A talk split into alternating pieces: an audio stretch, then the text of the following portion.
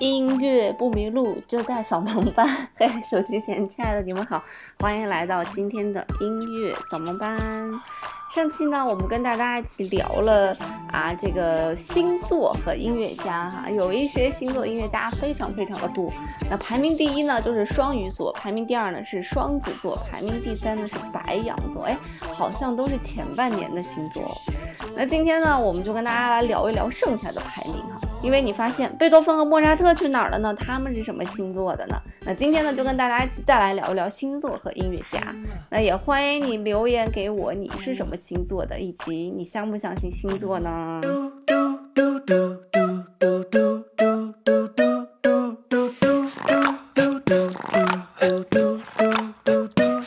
好啦，今天我们来从第十二位来聊。就是嗯，音乐家最最最最最少的有两个星座啊，大家猜一猜是哪两个星座？这两个星座呢，分别是狮子座和摩羯座。那狮子座的代表音乐家只有一个人啊，那也很有名啊，叫做德彪西，就是印象派的作曲家德彪西。狮子座呢是属于七月二十三号到。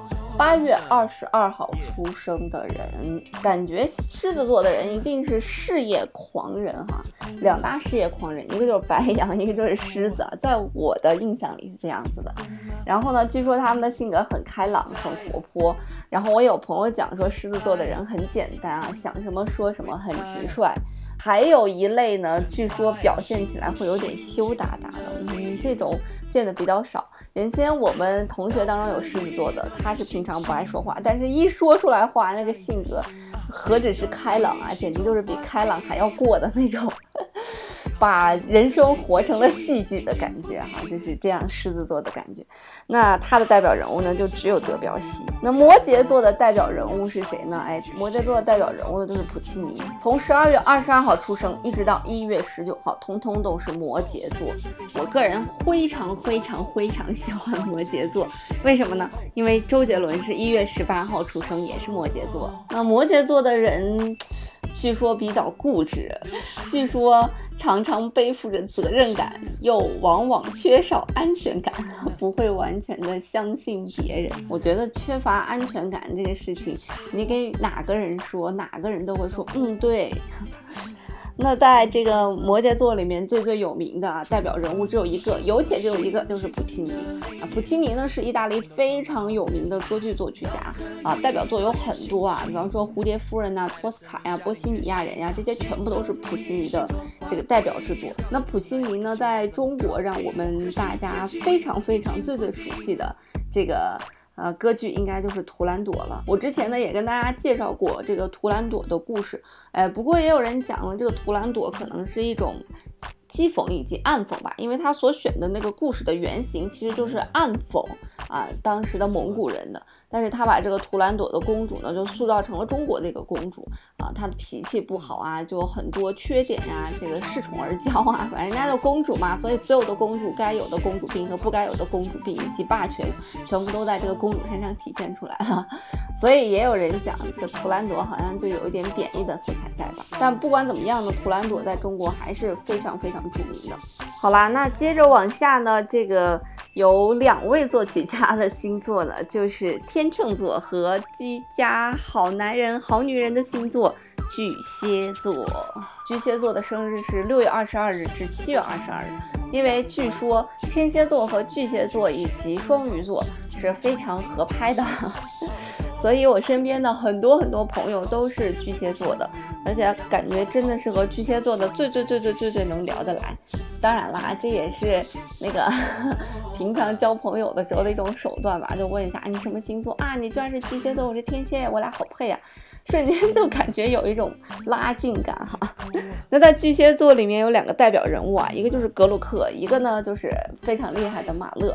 啊，我不知道大家对马勒熟不熟悉，今后可能会做一些跟马勒有关的节目哈。那马勒呢是出生于波西米亚的啊，毕业于维也纳音乐学院的非常有名的作曲家和指挥家。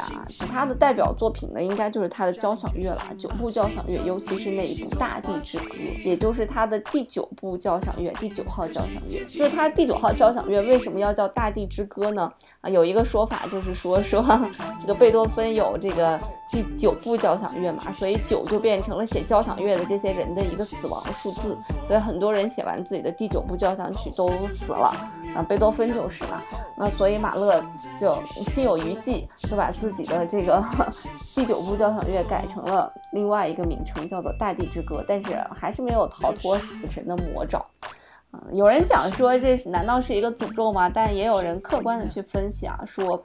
因为这个交响乐是一个体量非常庞大的这样一个创作啊，就是尤其是从贝多芬开始吧，贝多芬后期的音乐家所创作的交响乐。都非常非常的宏大，非常非常庞大啊，短则半个小时，长则一个小时，甚至更多。而贝多芬之前的作曲家为什么能够写那么多交响乐呢？就是因为体量可能比较小，就是十几分钟这样子，二十分钟撑死了，大概就是这种水平。但是贝多芬之后呢，交响乐的体量越来越大，乐器也越来越多，时长也越来越长。所以，呃，作曲家不可能从十几岁就写出来完美的交响乐，所以大概就是从二十多岁开始写交响乐。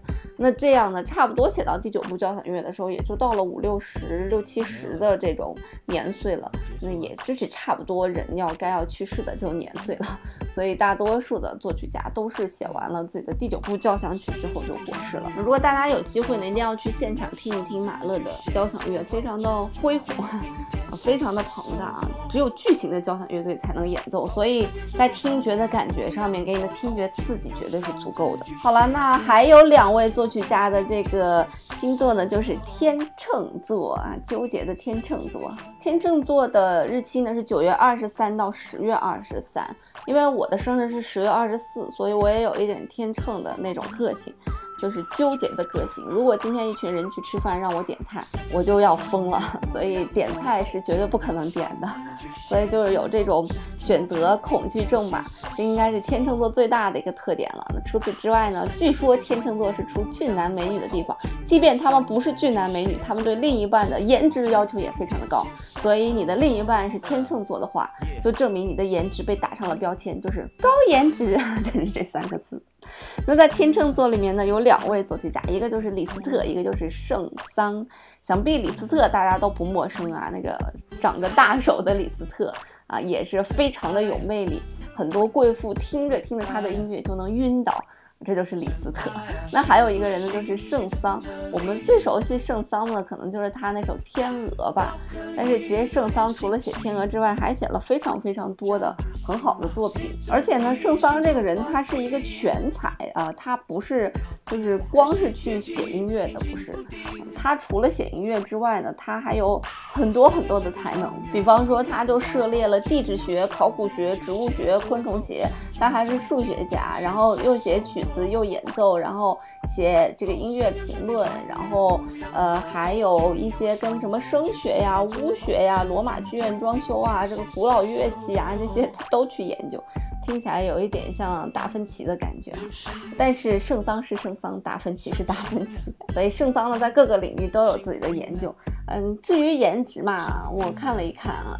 老年的照片好像不怎么高，但是不知道年轻时候的照片是不是也是一个风流倜傥的人呢？啊，历史书上没有谈及他的容貌，只有谈及了李斯特的容貌啊，确实是一个符合天秤座这样一个星座的人。好啦，那接着来往下说呢，剩下的这个啊，就是三位作曲家的星座啊，就比较多了，分别有金牛座、水瓶座、处女座以及天蝎座。我个人就是天蝎座的嘛，哈，天蝎座就是从十月二十四号到十一月二十三号，个性呢就是善妒、报复心强啊，这是人们对天蝎座的一个标签吧，我也承认啊，所以我经常在节目说说不要惹我，我天蝎座，那你小心我就记住你，然后跑到晚上跑到你们家里面装鬼吓你，啊，你千万不要 招惹天蝎座。天蝎座就是这个仇我一定要报的，怎么着我也报，冷着报热着报，我总会给你报了的，就是这种个性。那么在天蝎座里面呢，有三位音乐家，一位就是比才，一位就是小约翰施特劳斯，一位就是帕格尼尼，哎，都是三位很厉害的音乐家哈。那比才呢，写的就是卡门了，相信大家都非常熟悉。比才三十七岁写完卡门之后，首演卡门居然失败了，然后比才呢就去世了，非常可惜。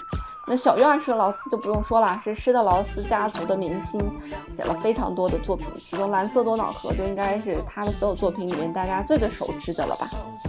那还有一位就是帕格尼尼哈，我们原先也给大家介绍过帕格尼尼，小提琴界数一数二的人物啊，他拉琴的时候就像被魔鬼附体了一样，就是这些奇葩的文案都能想出来，真的是天蝎座的。那接下来处女座呢，就是勋伯格啊、德沃夏克和布鲁克纳，还有水瓶座，哎，水瓶座厉害喽，莫扎特、门德尔松和舒伯特，三位都是写旋律写的非常非常非常好的人。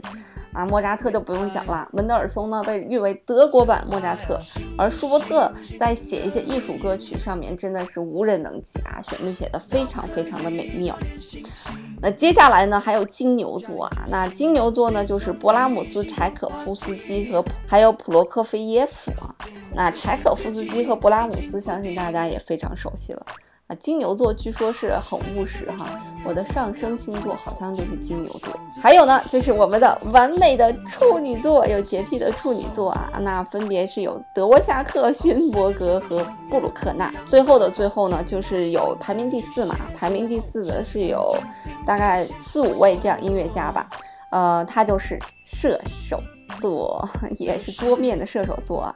那他代表音乐家有谁呢？有多尼采蒂、柏辽兹，有西贝柳斯，以及老贝啊，贝多芬，他也是射手座的。那星座这个东西是不是呃真跟人的个性有关系呢？可能在人出生的时候，嗯，是会多多少少受一些这种地磁的影响吧。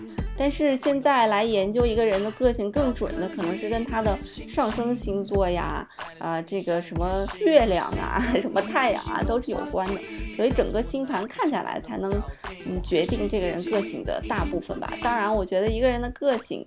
可能还是会改变的。如果你要刻意去改变的话，还是可以改变的。二十八天形成一个习惯嘛，习惯养成了之后，其实就是可以改变个性的啊。就像我前两天去给学生上课的时候，我一看那个水杯，我就感觉一定是那个人的，因为只有学霸才会拿那样子的水杯。我就问他，我说这是不是你的杯子？他说你怎么知道的？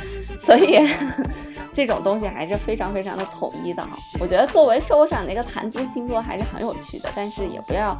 啊，纯纯的就掉到星座的陷阱里面。毕竟我们每一个人都是特别的，就像我们的指纹一样，是世界上独一无二的。好啦，今天的节目就到这里吧。音乐不迷路，就在小盲班。我们下次再见喽。